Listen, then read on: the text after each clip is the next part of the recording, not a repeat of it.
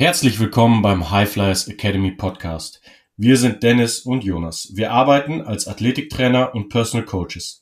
Wir glauben fest daran, dass wir Karrieren von jungen Athleten und Athletinnen ermöglichen, verbessern und verlängern können. Über die letzten zehn Jahre haben wir sehr viel Wissen in Theorie und Praxis angehäuft und wollen dies nun an euch weitergeben. Wir möchten mit euch gemeinsam das Strength and Conditioning in Deutschland verändern. Im High Flyers Academy Podcast sprechen wir mit einigen der erfolgreichsten Menschen aus den Bereichen Training, Therapie und dem Sport darüber, wie ihr mit Krafttraining, gesunder Ernährung und einem nachhaltigen Lifestyle eure Chancen auf eine erfolgreiche Karriere im Profisport erhöhen könnt. Viel Spaß beim Podcast, beim Stärker und gesünder werden. Genießt die nächste Episode. You can fly.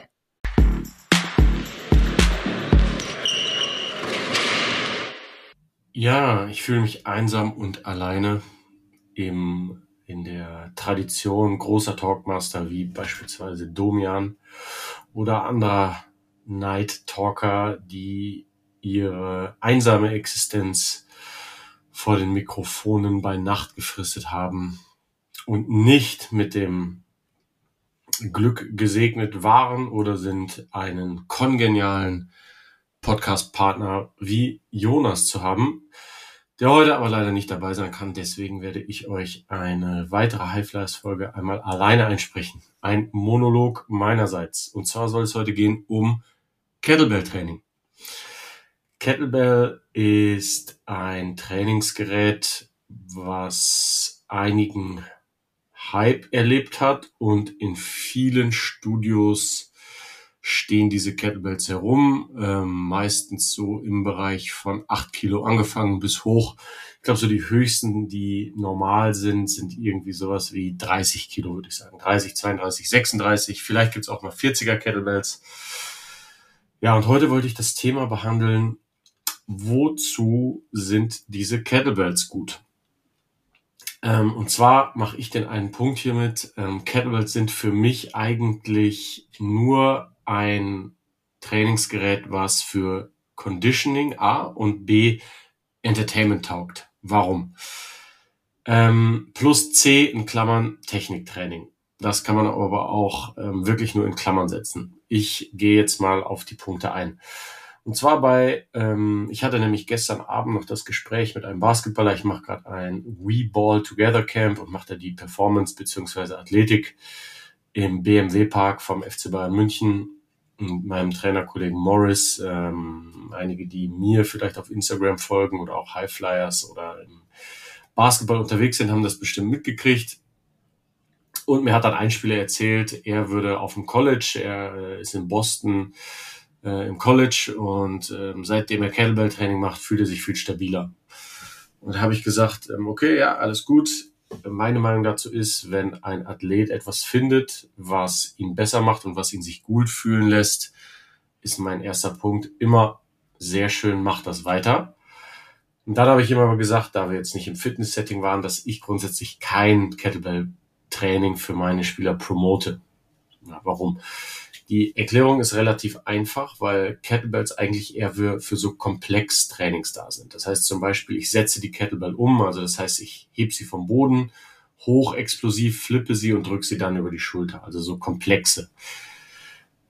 Ähm, dann habe ich ihm gesagt, wenn man jetzt diese beiden Teilbewegungen auseinander nimmt, also A, das Hochnehmen der Kettlebells automatisch äh, ähm, explosiv und dann das Überkopfdrücken der Kettlebells.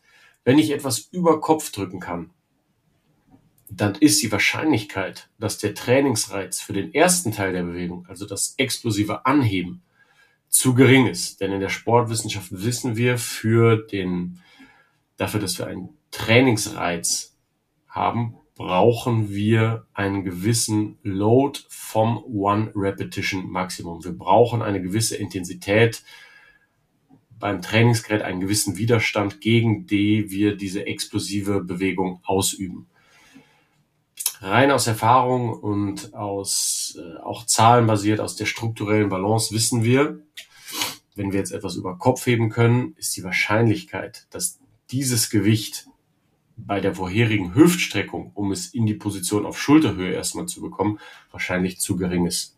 Das heißt also, wir haben eine schöne komplexe Bewegung, die auf jeden Fall auch Spaß machen kann, aber wir haben nicht den erhofften Trainingsreiz auf die unteren Extremitäten, auf die Beine, auf die Hüfte, auf den unteren Rücken. Das bleibt aus, weil das Gewicht, was ich über Kopf drücken kann, wird für einen Trainingsreiz für den Unterkörper nicht ausreichen.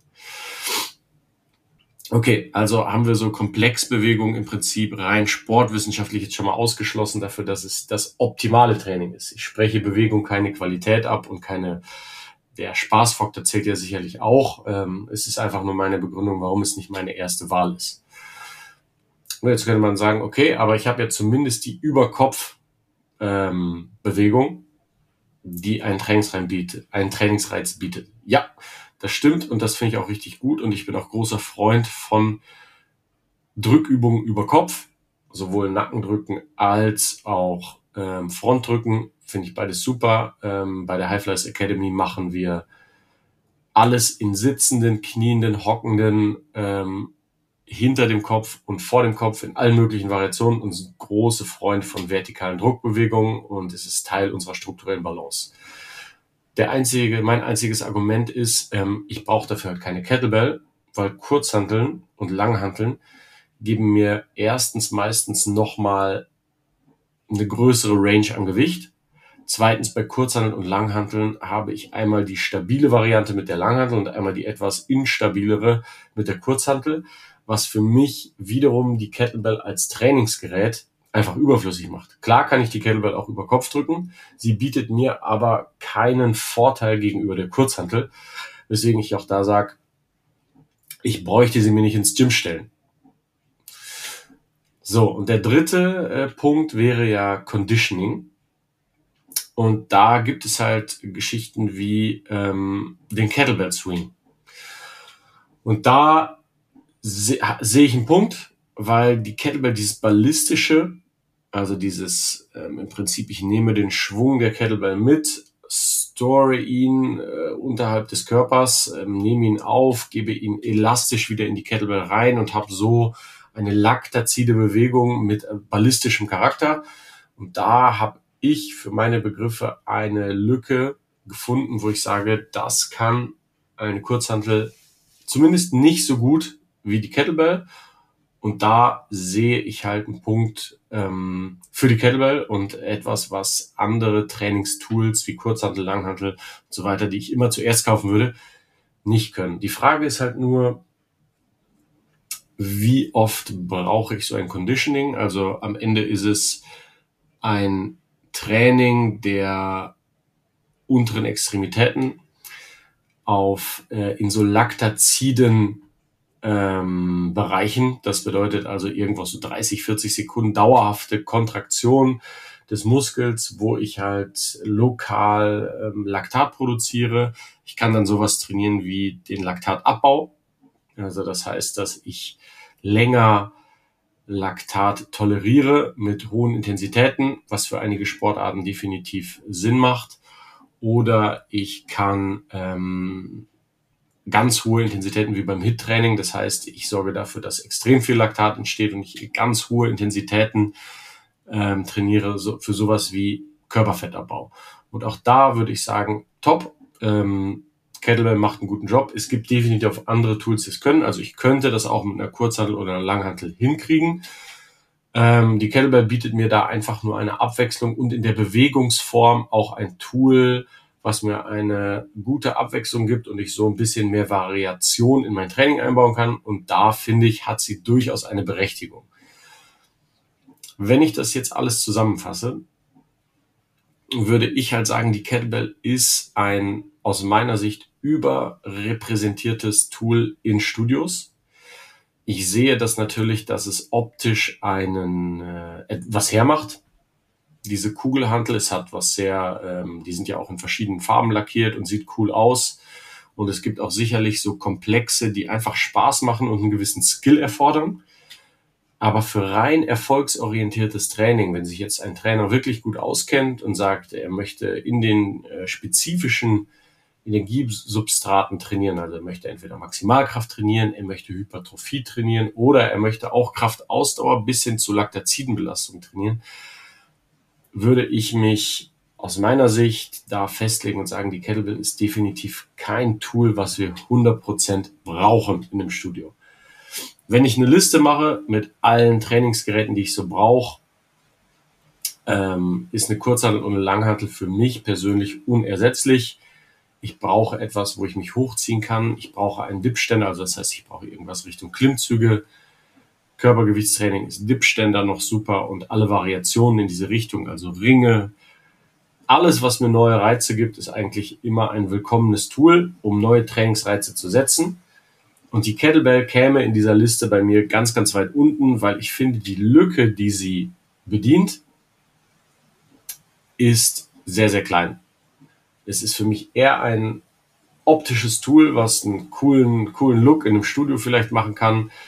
Ähm, wie gesagt, diese komplexen Bewegungen, ähm, ja, für Spaß und Entertainment und vielleicht auch ein bisschen Rhythmisierung, Komplexität ist sehr ein gutes Tool. Und für so laktazide Pläne, wo ich eben auf längere Zeit höhere Intensitäten halten will, ist auch eine kleine Lücke, was ich auf dem Athletiktraining gar nicht so oft brauche. Aber auch da bietet sie mir eine gute Variationsmöglichkeit, ist aber auch nicht unersetzlich. Ähm, genau, soweit zum Monolog über Kettlebells. Ich hoffe, ihr konntet ein bisschen was äh, daraus ziehen und meinen Überlegungen folgen. Falls ihr da Einspruch erheben würdet und sagt, ey, Dennis, die Kettlebell ist ein geniales Tool für Punkt, Punkt, Punkt, schreibt es mir bitte auf Highflyers in unserem Instagram-Account als DM oder unter Dennis-Tannhäuser als DM und erzählt mir, warum ihr die Kettlebell für ein unersetzliches Tool im Krafttraining haltet. Und auch sonst sind eure Fragen natürlich wie immer herzlich willkommen. Wir freuen uns auf weitere coole Zuhörerfragen, beantworten diese auch gerne und sind mit euch in der Diskussion über Training. Wir wollen das Strength and Conditioning in Deutschland verändern. Einer meiner Punkte hier zur Veränderung wäre, ähm, immer die Überlegungen für die Einrichtung eines Studios so zu wählen, mit was brauche ich wirklich für den Athleten, um ihn wirklich besser zu machen, ähm, als Athlet, als Mensch. Das heißt, äh, wir wollen gesunde Menschen produzieren in erster Linie, denn diese werden auch die besten Athleten sein. Und da äh, fangen diese Überlegungen ja auch schon dabei an, was muss in einem Gym drinstehen, um optimales Training zu bieten. Mein Punkt heute, eine Kettlebell gehört nicht in ein perfekt ausgestattetes Studio. Fight me auf Instagram oder schreibt mir auch gerne, wenn's, äh, wenn ihr genau derselben Meinung seid. Auch hier nochmal der, äh, die Aufforderung oder die Bitte, ratet gerne unseren Podcast mit einer guten Bewertung, ähm, teilt ihn auf Instagram, schreibt uns Fragen und bleibt auf jeden Fall Teil der Highflyers Community, denn auch mit euch verändern wir das Strength and Conditioning in Deutschland. Mm, wir freuen uns jetzt schon, euch nächstes Mal gemeinsam ein bisschen auf dem Laufenden zu halten, was es bei uns so Neues gibt. Wer da unserem Instagram-Account folgt, hat sicherlich schon gesehen, wir haben wirklich ein super großes Projekt gerade. Und ähm, darüber werde ich mich nächste Woche dann wieder mit Jonas unterhalten und freue mich extrem drauf. Also, bis dahin und alles Gute. Ciao, ciao.